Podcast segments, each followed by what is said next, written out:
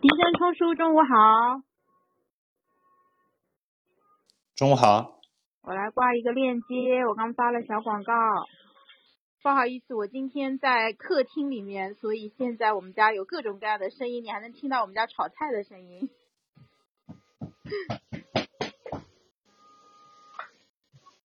这是在剁肉吧？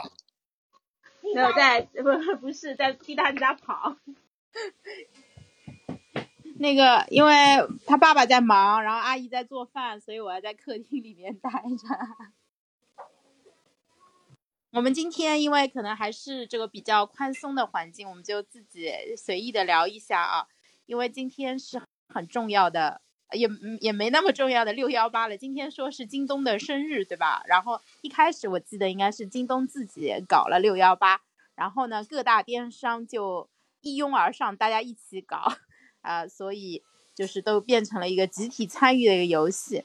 然后今天早上我看冲叔发了一篇文章，就还挺好玩的，就是半佛仙人写的一篇文章，说天猫先悟了，不卷了。我当时一边看一边在那边笑。为什么笑啊？因为半佛其实跟那个天猫这边应该是长期合作的，所以这篇文章我很难不怀疑他的立场。就是明明就是今年生意不好，实在卖不动了，然后就是强行给人家上价值，说这个是高手风范，率先转身。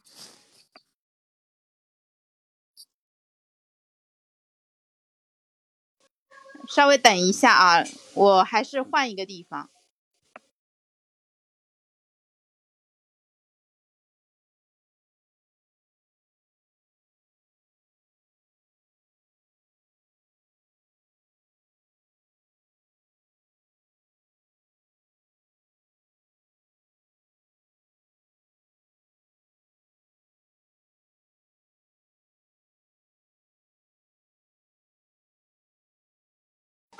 我跑了一圈也没有找到合适的地方，那就这样吧，我们就正式开始吧。呃，欢欢迎大家来，一边听着我们家这种锅碗瓢盆的声音，一边来，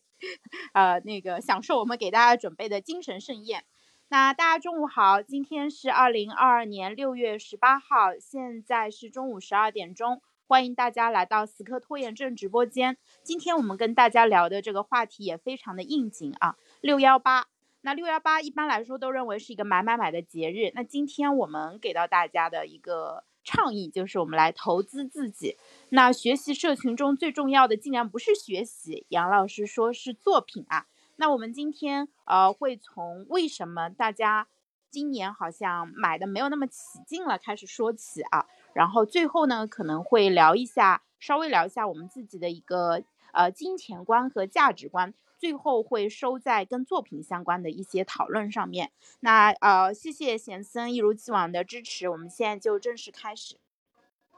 那首先第一个问题，今年为什么大家都不买买买了？呃，今年其实数据真的非常非常的差，因为我曾经在电商行业。短暂的混迹过一段时间嘛，然后我们呃校友群里面有很多呃同学是就是离品牌跟电商比较近，大家也有讨论，然后就说到说今年真的生意很差，因为第一场预热应该是五月三十一号开始的，然后那一天大家说朋友圈一片寂静，压根就没有人发战报，像以前双十一就是各大品牌或者说做代运营的都会发战报说啊自己呃第一开门红卖了多少。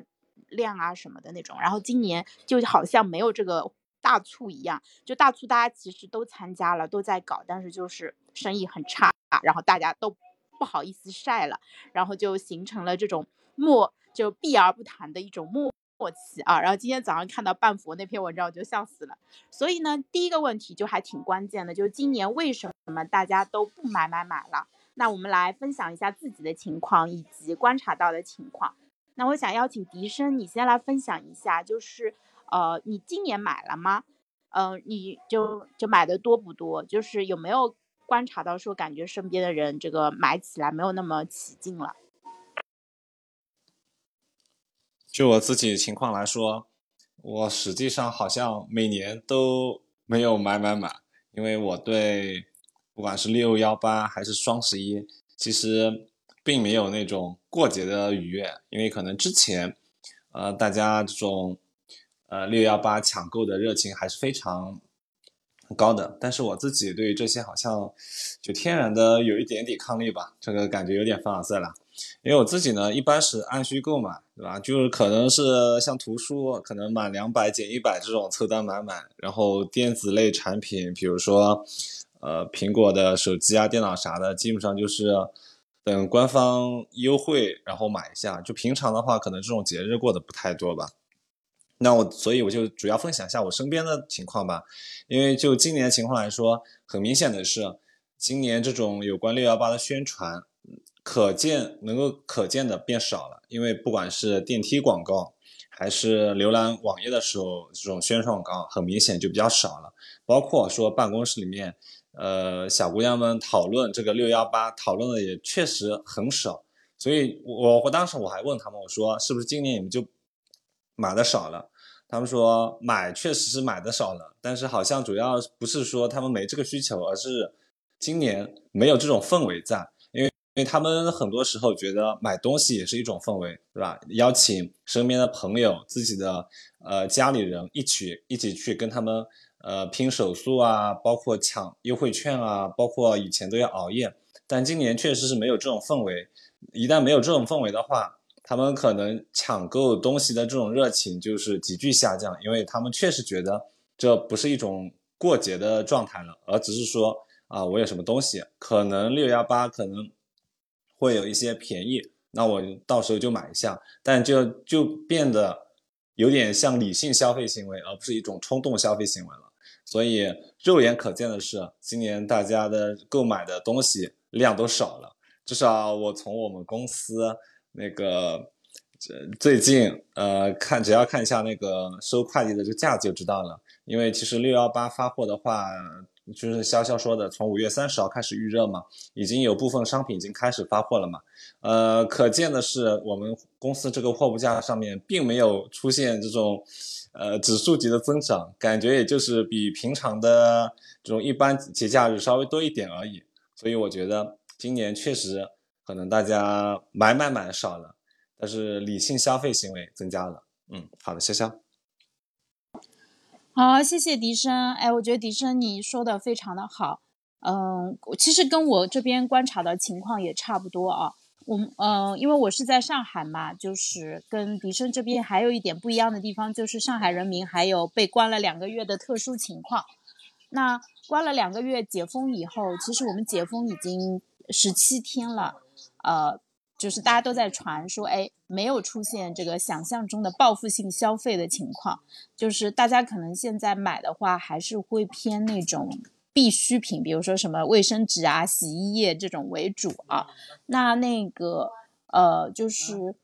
我我再我我再回想一下，说今年其实就很奇怪，今年有可能是因为在六幺八在前期开始之前的时候，就上海人已经被关起来了嘛，三月中开始就风声很紧，然后就开始隐隐约约的说，也可能要那个把我们那个静态封闭一下，然后后面就果然封掉了，呃，所以的话。就是六幺八后面的策略出来说，哦，今年不让大家熬夜了，大家八点钟就可以开始买了。这个其实就看上去是一个小的变化，我觉得也是一个大变化啊。因为本来大家都是就是为了它那么一点点的便宜，呃，然后非要熬到十二点钟，对吧？然后大家老眼昏花的在那边刷手机，然后一定要去呃享受什么前呃半个小时或者前五分钟、前十分钟那个这个特别优惠的一个价格，呃，所以的话就是。整个电商这个调子也在变化，那他们为什么会做出这样的让步呢？因为过去十几年，呃，这个从双十一开始到现在，应该差不多有十年的时间了。为什么都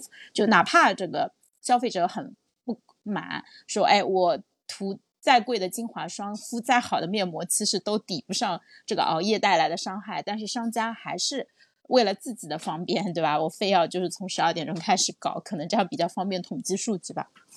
对，就是所以今年这样一个变化的话，我觉得本身它就传递了一个很有意思的一个现象。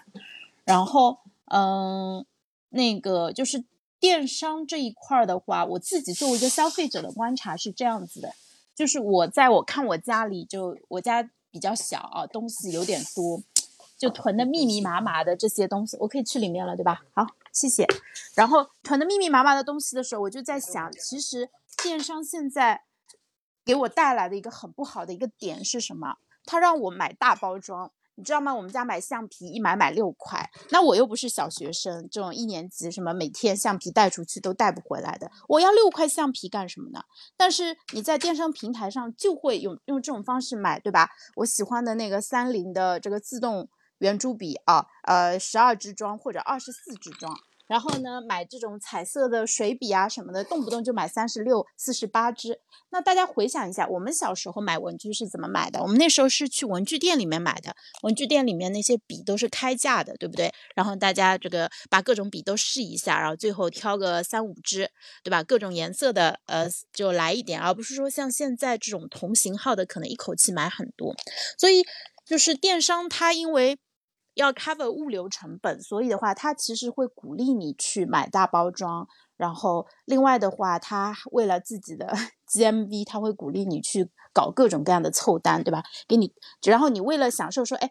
比如说之前是呃什么三百减三十，今年变成三百减五五百，然后你在买单的时候，他会告诉你，你再买一百块钱就可以再减五十，或者再买两百块钱就会减五十，然后你这个时候就会陷入到这种，哎呀，我。不再多买一点，我就损失了那种心态，就会忍不住越买越多啊！我觉得这个其实是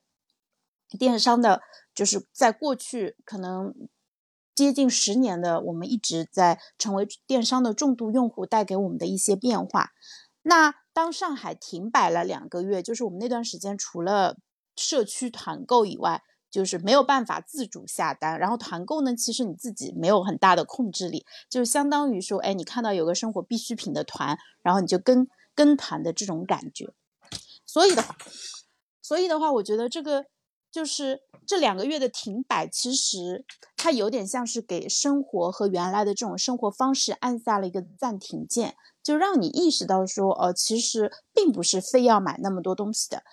或者说，其实很多东西哪怕没有也是没有关系的。就是其实家里的存货，你这个掏一掏，你会发现哇，我竟然还囤几年前就囤了那么多没用过的东西。所以这些东西其实都让我去重新反思我的生活。所以这一次我六幺八我买了什么东西啊？呃，我买了一点防晒的，这个是必须的，因为。呃，这个真的现在已经晒得跟炭一样了。然后买了点涂脸的、保湿的这些东西，这个是女同志必须要用的。像什么呃彩妆类的粉底呀，或者其他的化妆品，我就基本上没有买，因为现在根本就用不上。呃，也没有存在说，哎，呃，出来一个新颜色或者这个新品牌我感兴趣那种情况就没有买。另外的话，电子产品现在电子产品大部分其实都算是耐用消费品，所以今年没有到更新换代的时候。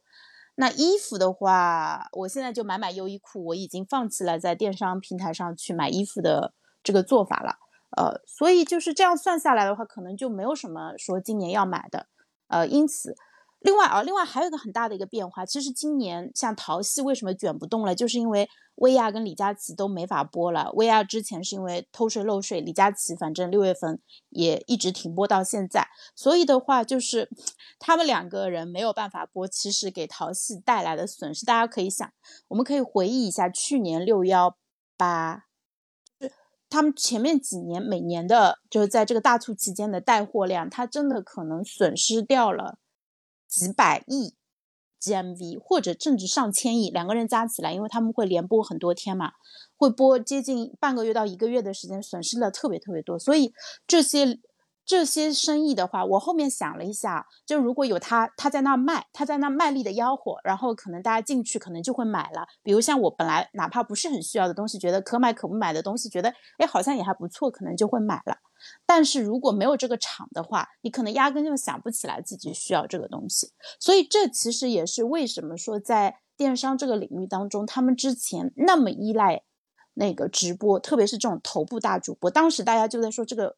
是很有危险的，这个对整个生态很不好。但是没有办法，因为淘宝没有办法解决这个问题。好了，现在就是，嗯，你自己不解决，就会有人帮你来解决这个问题。好了，那大主播没了，生意也没了，今年就只能佛了。我觉得这个真的就是我我我讲的有点杂，我觉得就是说又有个人的因素，又有疫情的原因，还有整个生态的一个因素哦。另外还有一点就是最近大家如果有关注这种呃播客类啊或者直播的节目的话，很多人都在讨论最近互联网大厂在裁员，他们裁了蛮多人的，反正就陆陆续续会上新闻。然后因为我平时听播客听刘飞。的三五环比较多嘛，然后他们因为是原来从大厂出来的，所以很多朋友都是大厂的。然后有很多人辞职啦，有很多人离职啦，所以现在很多就原来在这个大厂的人，现在跑去做播客了。我觉得这个中文播客的这个供给会进一步井喷啊，因为很多人出来了，他们想要做东西。然后昨天晚上我听任心的那个播客的时候很有意思，他说到了，他说现在 Web 三点零不是非常火嘛，然后呢？他说，很多在互联网大厂里的小朋友，他们对自己的这个现在的这个职位感到没有什么安全感，他们就很想做三点零，但是又没有找到好的项目，所以他们现在就以这种免费参与的形式去投入了很多三点零的项目当中。那这个其实也是因为他们对现在自己所处的那个位置其实有很强的不确定性，所以就是这么一个整个的一个叙事啊。我这个讲的有点多，有点乱啊。那个这个冲叔，要么你来分享一下，就是说你你觉得就是听听完我跟笛声刚才讲的，还有你自己就是原有的一些思考的话，你觉得就是今年这样一个大的一个趋势，它背后到底是一个什么样的原因？就首先我听到了一个呃许久以来没有落地的靴子，然后终于落地的一个声音，就是。李佳琦那个十二天没有直播了，然后我去简单搜了一下，看了一下，那么实际上就是，呃，目前呢，就是整个电商行业呢，阶段性的实际上已经卷到了大家卷不动的一个程度。那么从去年开始呢，也有一个特别明显的变化，实际上那个就是，呃，六幺八也好。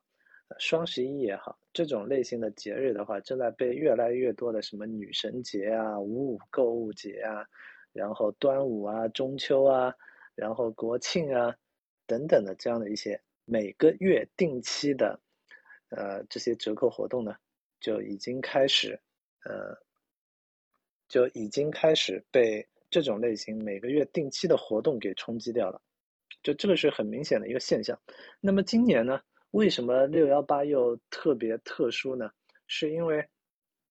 包括在上海的话，到现在为止，因为疫情相关的这个影响，然后呃很多的这些物流的话也没有正常的得到恢复。你想想看，本来的话，比如说我们在广东那边。去广东的话是很多电子产品啊相关的这些零配件的一个重要的集散地。广东那边我们下单了之后的话，今天下单，明天后天后天的话就到了。然后呢，包括那个像我们江浙沪皖，号称那个就是全国最大的一个包邮区，对吧？然后当天下单，隔天就到了。但是呢，现在你当天下单，不知道什么时候能到，甚至还有很多义乌那边的。义乌金华那边的，我我下单了那个，呃，几个礼拜，然后甚至几个月的那些东西的话，到现在为止都还没有发货。物流现在的话已经是变成了薛定谔的物流，你都不清不清楚你你所购买的那个商家的话，他到底是处于哪一个，处于处于是，呃，用的是哪一个快递，然后那个快递能不能发，然后甚至，呃，今天的话有人想寄。呃，新鲜的草莓，啊，不是，新鲜的杨梅给我。然后呢，生鲜物流那边说，呃，我们就是我家的这个地址的话是没有办法给出，呃，我没有办法给，就是我我家这边的话，他那个是没有办法打出单子，所以呢，就是，呃，今年的话，可能我就要跟那个杨梅那个说拜拜了，对吧？然后呢，这种情况下的话，实际上就是，呃，这个就类似于什么？就类似于像呃，去年还是今年出来的一个叫做离婚冷静期。那么现在的话，就变成了购物冷静期，因为你根本不知道你立刻想要的这样的一个电商上的这种需求能不能在第二天很明确的得到满足的情况下，很多的这些消费呢，逐渐就变得冲动了。呃，一些生活相对来说比较必需品的东西呢，呃，你有可能就会直接到线下超市啊，附近的一些那个商店，直接在那边去购买了。然后呢，呃，你也会发现，像这些那个节日呢，因为它的折扣力度啊等等的，六幺八跟日常的每个月出现的这种那个所谓的这些折扣和力度呢。实际上它没有太多的一些本质的差别，也就是说，大家呢越来越多的是把自己的这些，呃消费的这些诉求呢，更多的是放在了自己真正的需求上面，而并不是那些呃比较冲动的一些消费。这些冲动的消费呢，就是随着大家现在这个经济形势整体上并没有那么。呃，漂亮的情况下，大家的口袋都似乎比之前略微紧了那么一点点的情况下，就没有办法让各位的话能够呃很轻松愉悦的在那边呃毫无任何顾忌的在那边去买买买的。所以呢，我觉得呢，就是电商的话，它只是呃，就是我们日常整个呃全国的这种商业活动，甚至。呃，受到全世界影响的这样的一个呃经济形势态势下面的一个呃小小的折射吧。所以呢，就是呃为了满足大家的这样的一个正常的这个基本的生活的需求，经济的话是为大家的这个钱包服务的。那么当经济呃整体形势严峻的情况下，买买买变得呃没有没有那么重要。也就是没有那么疯狂，大家逐渐回归理性，然后看紧自己的钱包，然后把要剁的手，然后牢牢的那个呃包一层铁皮保护起来。我觉得这个是相对来说大家在当前的经济形势下比较理性的一个正常的选择吧。好的，谢谢。嗯，对，谢谢冲叔。是的，我昨天好像还看到了一个新闻，就是说现在。呃，年轻人的储蓄率还在持续的上升当中，所以这就出现了一个很有意思的一个趋势啊，就是呃，可能那个在过去几年，就是有很厉害的一个一段时间的话，就是那个消费主义风潮是非常非常厉害的，呃，但是这几年就是除除了 内卷、躺平这些，就大家现在觉得已经开始有点头皮发麻的那个烂词。以外，就是又说的太多了，说的有点烂了。这个词以外，其实也是那种大家对于这个风险意识在持续提高的那种。大家可能就想着说，哎，我尽可能的，我虽然不想卷，但是我也不想那个这个流落街头，对不对？所以大家可能会呃减低消费，然后呢去多储蓄，然后增加自己对风险的一个对抗性啊。那这是一种策略，当然也只是策略的其中一种。呃，其实就是除了那个躺平不动以外，还是有别的方法的。那个后面我们有机会的话，我们再展开再聊。那今天第二个问题的话，就是想问一下大家，就是说在目前这样一个新形势之下，对吧？俄乌战争，然后呢，这个大厂裁员，而且这个疫情其实对于经济影响还是相对来说比较大的。而且就是再加上，其实还有一个比较大的背景，就是中美贸易脱钩的一个情况下，在过去的几年当中，中国因为对疫情防控比较好，呃，就是相对来说就是把经济给稳住了。就当时中国的发言人就在说，像在美国这样大放水的情况下，为什么全世界没有出现恶性通胀？就是因为中国这个世界工厂还在加足马力在开工，因为我们提供了足够的商品，所以才。导致那些滥发的货币没有造成这个物价飞涨，但是这个五月份还是就是我们最近看到的一个数据，就是说美国这边其实已经就加快了它一个加息的一个动作，因为美国呃这个 CPI 就是涨涨幅比较夸张，好像到了八点几了，那这个其实。呃，就是一个通胀的一个非常强的一个信号了，所以就是后面这个可能我们现在面对的这个社会，大家可能听过一个词叫做乌卡，乌卡它其实就是一呃四个英文字母的缩写，它的意思就是说我们接下来会面临这种很不确定，然后有很多就风险比较高，然后。呃，就是大家其实可能多多少少也感受到了，不管你是这种背着房贷，然后上有老下有小的这个中年人，或者是呃，就是刚出社会的年轻人，其实大家可能都有这样的一些感受啊。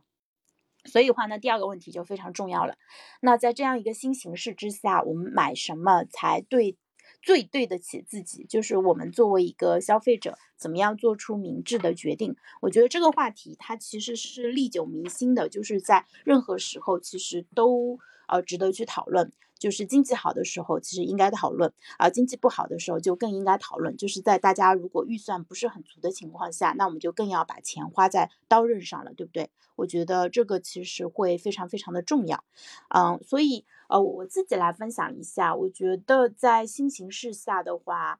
嗯，我们就不说那个车啊、房啊这些大件了，我们就说一些这个日常的一些呃消费品的话，我自己其实在想啊，我可能去。我今年其实没有砍的预算的话，我是在学习跟买书这方面的预算没有砍，因为最近跟着冲书读了很多的书，也真切的感受到了读书带给我的这个好处。用冲书的话来说，就是叫信息的一个吞吐量，就是呃变得很大。然后呢，我就呃就是而且它是一个滚雪球的一个过程，就是。你之前看过的那些书啊，其实它都会变成你的背景知识，帮助你去更好的消化你后面新接触到的呃领域。所以的话，它其实是一个快速增长的一个过程。就是我觉得自己现在进入到了一个还算呃速度还不错的一个快车道吧，所以我要把这个趋势给持续下去。所以在呃买书跟买课的预算上面，我可能不会克扣自己，就是在没有大的情况下，我会继续按照现在预算，可能一年花个。呃，一两万、两三万这个样子去花，呃，然后其他方面的话，呃，我这个我前一段时间还被冲叔给提意见了，他说，呃，你要改掉你自己就乱花钱的一个习惯，因为我其实我老公不在，我就悄悄的说啊，我其实买很多东西我不怎么考虑的，比如说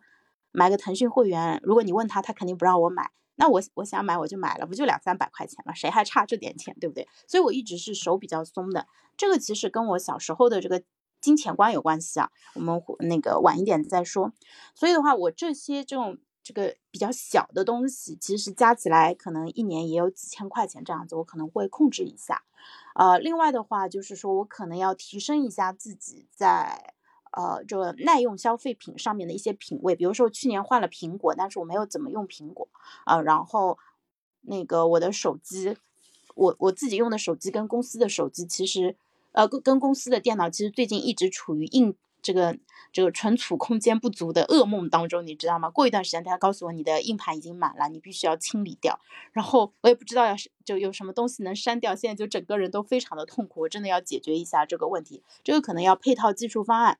就是我们群里有朋友忽悠我上。呃，那个 NAS 就是 NAS 那个系统，但是我自己还没有想好，因为这个还需要架设，而且会占用家里的一些就本来就不多的一个空间，这是一个问题。另外的话，我觉得可能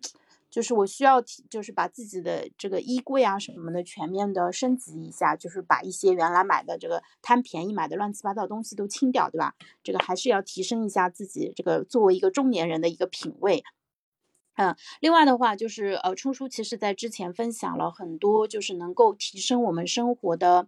一个幸福感，或者是说能够能够让我们更加健康的一些工具，比如说像昨天他分享的叫，呃，早上的那个窗帘的自动拉开窗帘那个机器，然后另外的话还有就是可以对眼睛进行呃训练和保护的一些东西，那这些的话我都已经买了，我就买买完了以后就可以把它给用起来。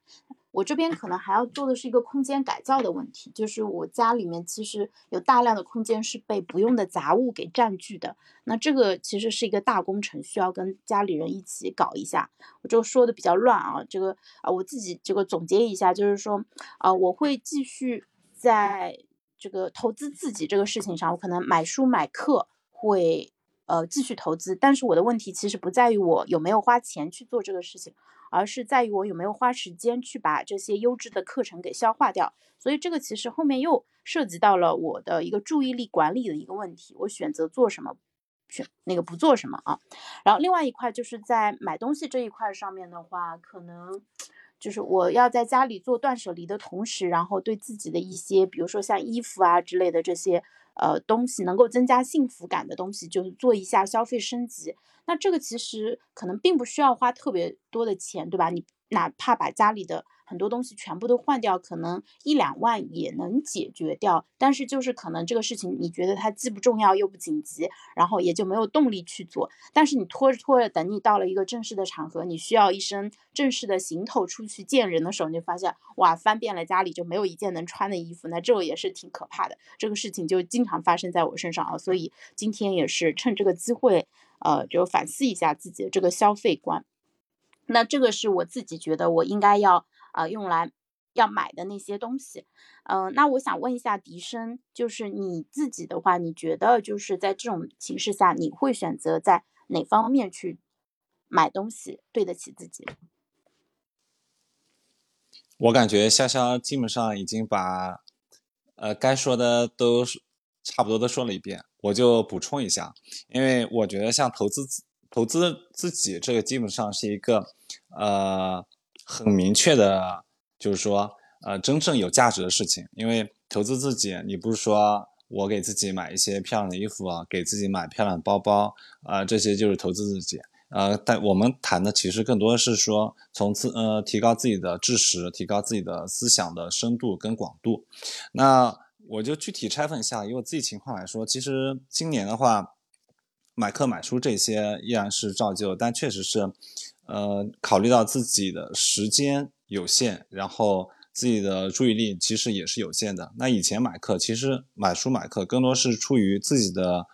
这种所谓中年焦虑吧，三十五岁焦虑。那现在的话，其实因为上了开智的课，然后包括受到潇潇啊，然后冲叔他们一些正向的影响，其实你会对自己有一个清晰的认识，你知道你你自己是，嗯。在正确的道路上，呃，坚持，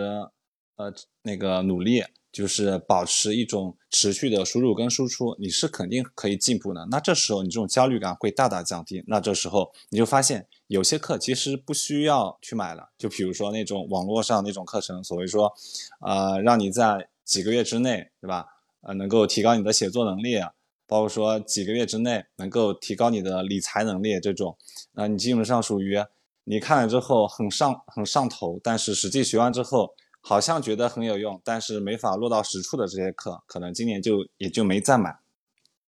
另外一个点呢，是我觉得像生产力工具这些该买还是得买，因为像坚果云每年我都会坚持使用，因为确实也会大大提高你的呃生产生产效率以及工作效率。还有一个呢，是在一些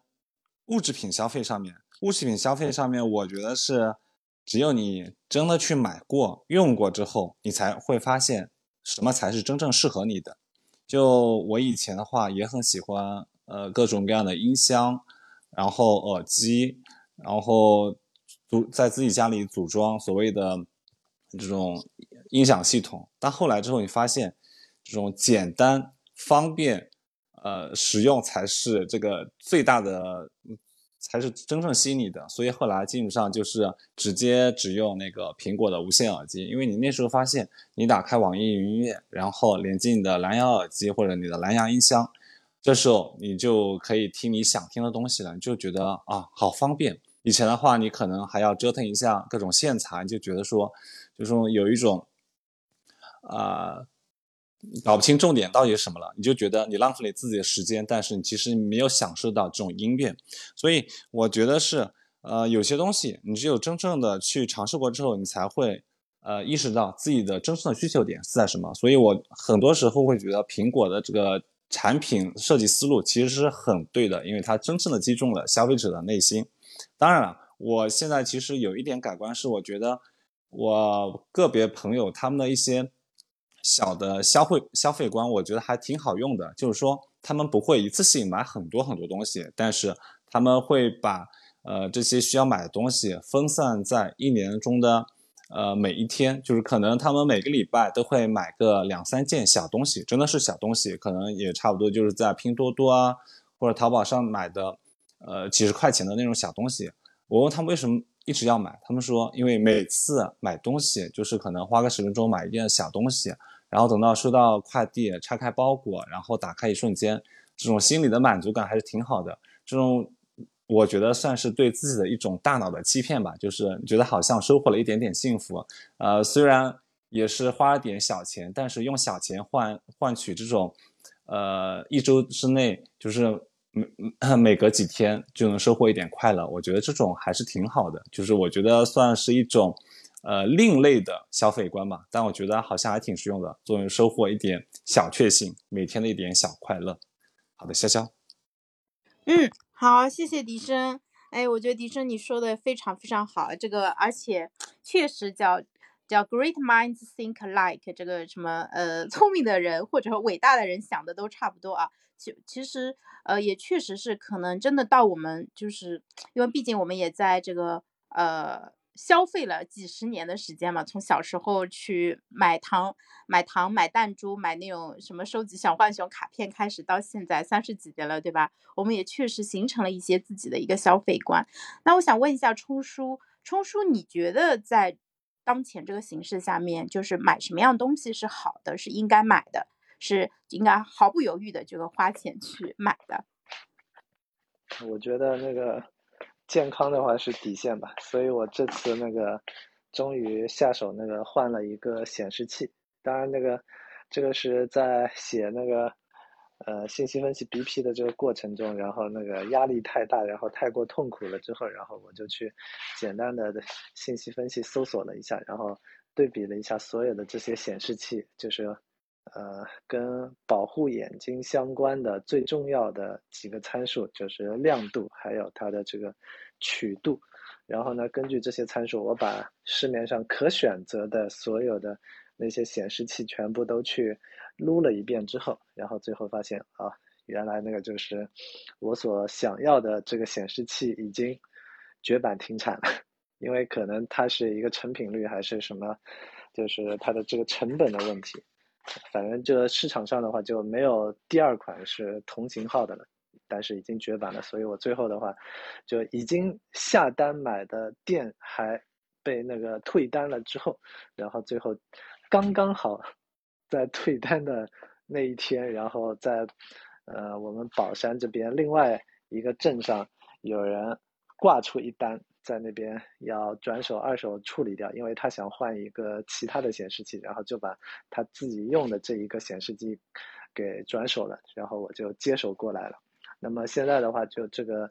呃，昨天体验了半天之后，然后最大的感受就是，我每天那个可能要那个花好几个小时盯着屏幕在那边去看各种网页资料文档。文章，然后那个 PDF 文档之类的，那么对着这个屏幕，昨天一天下来的话，整个眼睛的话没有任何的疲劳感，所以我的选择是非常正确的。那么你会发现，这个呢是对我接下来，呃，三年、五年、十年的话，可能是非常重要的一个点，就在于，呃，我接下来呢需要养成一个，就是每天大量去看文献的这种习惯。然后，而我本来呢就有。很重要的就是每天去刷很多的一些那个网页啊、文章啊这样的一些，就是大量的进行信息探索的这样的一个行为。那么我的眼睛的这个疲劳呢，是我必须要去解决的一个问题。那么显示器的话，就是其中的一个关键点，因为这件事情的话，就决定了我未来就是几十年继续去。呃，用高强度的使用我的眼睛的时候，我怎么样确保它是能够健康的、不容易疲劳的？那这个是其中的一个关键点，对吧？所以呢，这就是，呃，这就是我在消费的时候的话，就最重要参考的一个因素。也就是说，呃，我可能从去年开始写健康的这本书到现在呢，我绝大部分的这样的一些消费。聚焦的这个焦点呢，全部都是优化我在各个跟健康相关的这个维度上面的一些东西。比如说，呃，我买了乳胶的床垫，然后呢，更更换了我家的这个床架，然后还有还有一些那个就是各种各样的，全部都是呃，就是可能有百分之五十以上的的这些花费的话，全部都是跟健康相关的。然后包括那个呃。前天的话，刚刚给那个甜甜下单了一个，呃，普拉提核心的大器械，三合一多功能的这个这个核心床。然后呢，他接下来呢就可以自己在家，就是他之他之前的话全部都是在，呃，他去就是他去兼职跑课的这个呃瑜伽馆里面，然后去带会员，然后去练普拉提啊之类的。那么现在呢，就呃她即将成为一个有床的女人。那么这种情况下的话，她就能够每天自己在呃家里面的话有时间，在时间的碎片化的就时间间歇里面呢。也可以自己在那边去核心床练一下，然后去感受各种姿势，然后对自身也进行一个调整。因为在他自己去给其他的会员去呃代课的这个过程中的话，他自己实际上是没有太多的时间自己去做对应的这个练习的。他虽然能够教的很好，但是呢，就是如果他自己平时在家自己也不练的话，那么他就没有就是呃。就是他的会员可能经过了一周两周的这个训练之后，然后呢，从原来的那个呃不怎么能够做到某些动作，然后呢，现在都已经能够稳稳的做到某某些动作，甚至做的都比那个甜甜甜甜自己要更好了。那么这样的话，她作为一个拥有普拉提核心床的这个女人的话，那接下来的话，她自己将在。某些动作和训练方面能够做得更好，然后呢，同时也能够，呃，也是给到她自己在事业上面是，呃，更正向的一个循环。虽然他现在已经是，呃，就是，呃，超级受欢迎的这个瑜伽和普拉提康复的。老师了，那么接下来呢，就是他将会在这个方面的话，就得到进一步的这个技能的强化。然后另外呢，你会发现，就是实际上我们身边去买很多的这些东西的时候呢，它并没有，就是说，呃，它并没有呃特别的那，就是能够带给我们一些那个好处的这样的一些东西的存在。就是更多的，我们还是应该把自己。就是满足物质的这些欲望的话，它并不一定能够带来我们五年、十年甚至更长期的这样的一个，呃，长期的这种收益。然后更多的呢，就是呃，通常是满足我们一些那个就是想要占有的一些欲望，就是我有而其他人没有，然后呢，满足了我一定小小的这种虚荣心，或者是某一个就是。反正就是填补自己心灵中的某一个空白，然后就像刚才笛声讲的，特别重要的一个地方就在于，当他在收到快递，然后买买买的这个过程中，然后呢，他就填，就是给自己带来了一定的多巴胺奖励，然后呢，就会感觉很爽。那么实际上之前在疫情期间的时候，大家发现呢，就是在上海。呃，大家静态管理的时候，所有的快递全部都停运，然后等到刚解封的时候，最快乐的是什么？啊，原来那个三月底我下单下的那一单，现在天猫超市开始派送了。今天我竟然 接到这个包裹了，就那个时候的这种兴奋的话，实际上是，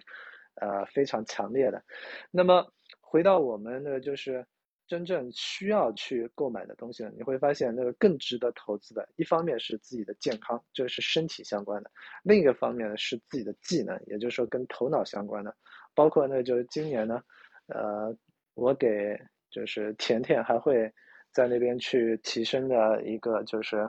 呃，一方面的投资的话，就是他会再去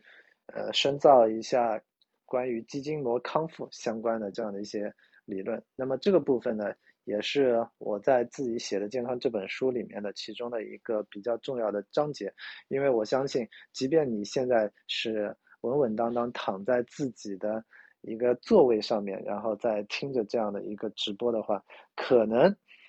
你的后脑勺是不是有点紧呢？你的脖子是不是感觉有一点点僵硬呢？你的肩膀上是不是有一点点酸痛呢？你的腰后面是不是有一点点不适呢？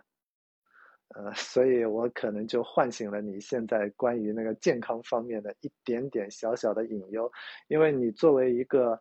呃上班族或者是日常就是任日常任何的几乎任何一个普通人的话，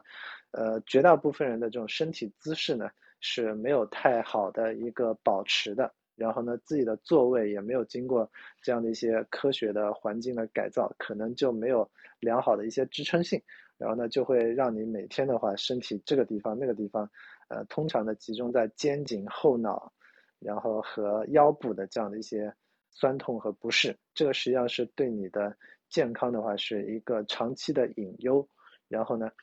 这个方向是可以解决的。然后呢，甜甜就会在这个方向的话再去进修一下。当然，他今年的话，从年初到现在的话，已经花了很多的时间精力，然后学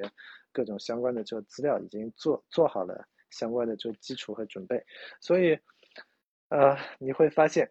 就是我我现在核心的这种消费观的话，就是你日常满足那些呃生活必需品的话。你如果按照电商的这个节奏，你每个月它都有这种所谓的呃满减的这种活动，然后大概大差不差差的呢，也就是一个九折的这样的一个状态。所以呢，这种所谓的九折呢，它是一个常态化的事情。反正呃有什么购买的一些需求，然后稍微大件一点的，那么也就是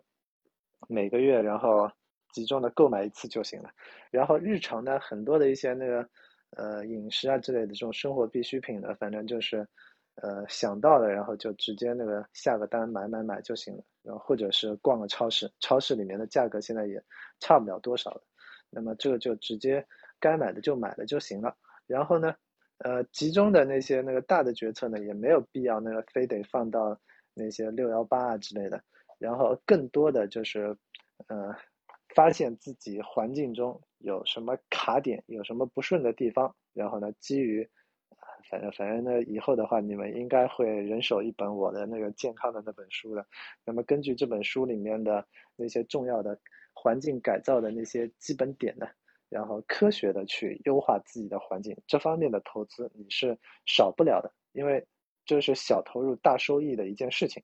然后呢，保证了健康之后呢，然后，呃。再根据自己的发展的这个需求，搭建自己的能力，然后呢，该学习的学习一部分，然后掌握一些关于学习、关于读书啊，然后关于呃信息获取，然后关于人际交往，然后关于执行和拖延相关的这样的一些基础的能力，然后呢，再找一些那个一技之长的这些能力，就类似于刚才我所我所讲的，像甜甜的关于。呃，瑜伽、普拉提和这种那个肌筋膜康复相关的这样的一些技能，因为这些技能的话，将呃能够在大时间周期的话带来非常好的一些收益。那么，当这些呃就是健康也变好了，然后技能和头脑也变得呃更强悍丰富了，然后自己的未来的人生也能够变得很好了，然后。呃，每周这种小小小的买买买，然后时不时的接个快递的这种多巴胺心理建设也能够得到，呃，有效的增长了之后，那么，呃，让买买买为自己更高品质的生活服务，这样的一个简单的小小的最追求本质的一个目的，也就比较容易达成了。所以这个就是，呃，我对于买买买 这样的一个简单的看法。好的，谢谢。对，好的，谢谢冲叔。我感觉听你讲完以后，思路真的现在非常非常的清楚，心情非常的激动。我觉得就是，嗯，可能今年我最大的一笔投资就是，呃，跟生跟冲叔和笛声我们一起发展了这样一段一起做播客的这样一个友情，而且就是这个事情我们会继续做下去。我们现在每天差不多一个小时的这个时间，是我们三个人可能都是花了比较。多的一个力气去保障的，大家看到说，哎，不管我们当天有什么样的任务，然后在什么样的场景下，我们都会持续的去做这样一件事情。那在冲叔这样信息吞吐量如此之大的一个感召之下，就会发现说，哎，其实人生中就关键的那些问题就已经在这里面了。就是如果有很多，就冲叔已经。写在他的书里面了，或者已经在他的大脑里面了。那我要做的就是把它给掏出来。如果还有他不知道的东西，没关系，他去看一些论文，看一些行业标准，去看一些优质的信息源，就可以 get 到了。所以我现在觉得自己真的非常非常的幸运。迪生，你就来，你你来说两句。我觉得这个确实冲叔刚刚说的，基本上就是。让你活学活用信息分析，然后运用到至少运用到购物这件不大不小的事情上面。说它小，是因为我每天都会日常生活中，不管是自己还是身边人都会去做这件事情。那说它大，其实是因为买到好的东西，买到正确东西，真的会对我们的生活、我们的工作有很大影响。至少冲叔刚刚讲的那个，呃，就是田他他妻子甜甜的这个案例，我觉得是真的是，呃，让我们感受到了一方一方面是感受到了冲叔对妻子爱，另一方面也感受到了，就是说好的东西你一定要是去精挑细选。然后，同时确实也会对自己的工作有很大的促进作用。那我们就想到，我就想到我自己啊，就是可能就像潇潇一样，我环顾一下家家里，确实有很多东西其实是买之后就没怎么用的。就包括前两天跟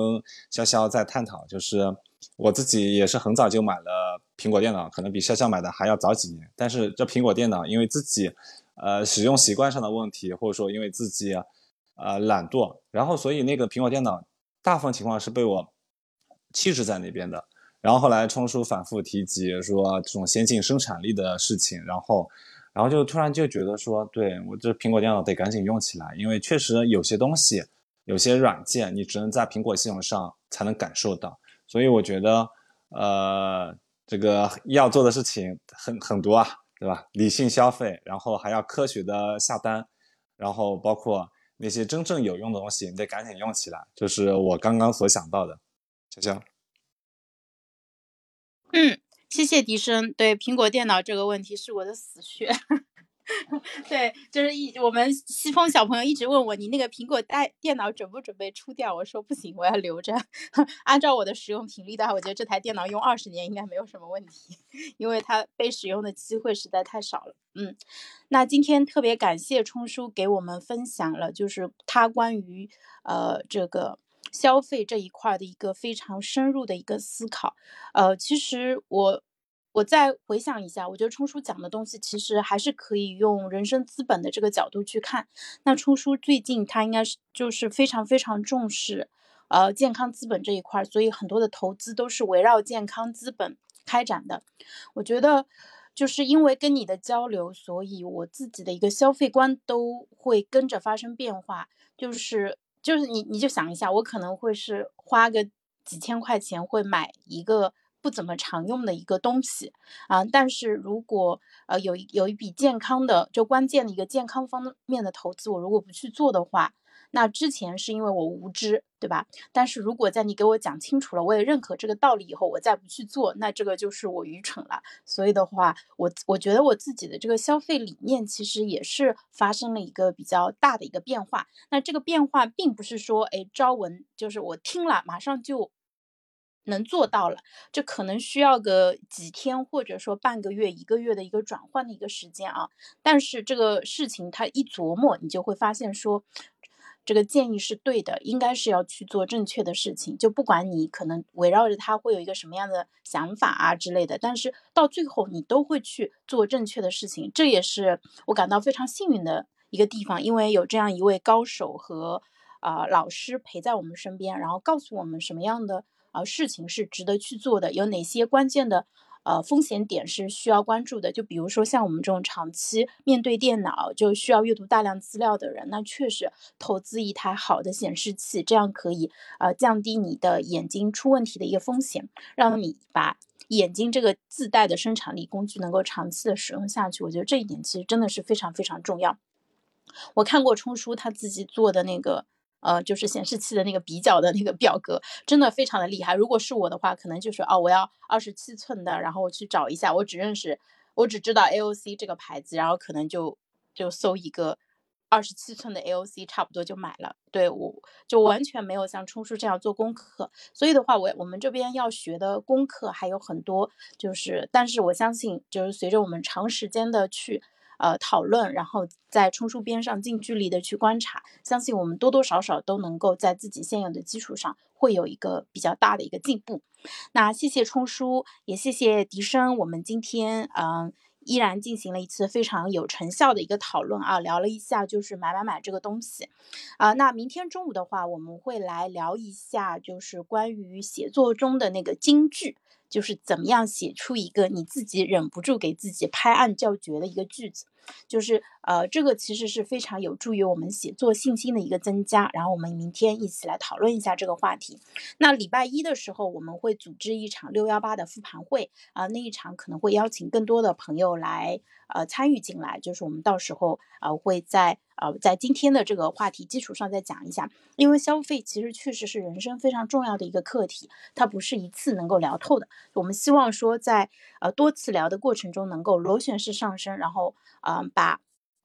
呃，我们自己的思路变得越来越清楚，然后把给到大家的建议变得越来越呃清晰可执行，然后让大家一听就能懂，马上就能用起来啊！欢迎大家明天和周一中午继续来直播间跟我们交流。那今天最后的话，还是邀请嗯大家和我一起进行三个深呼吸的一个冥想练习，然后我们现在开始。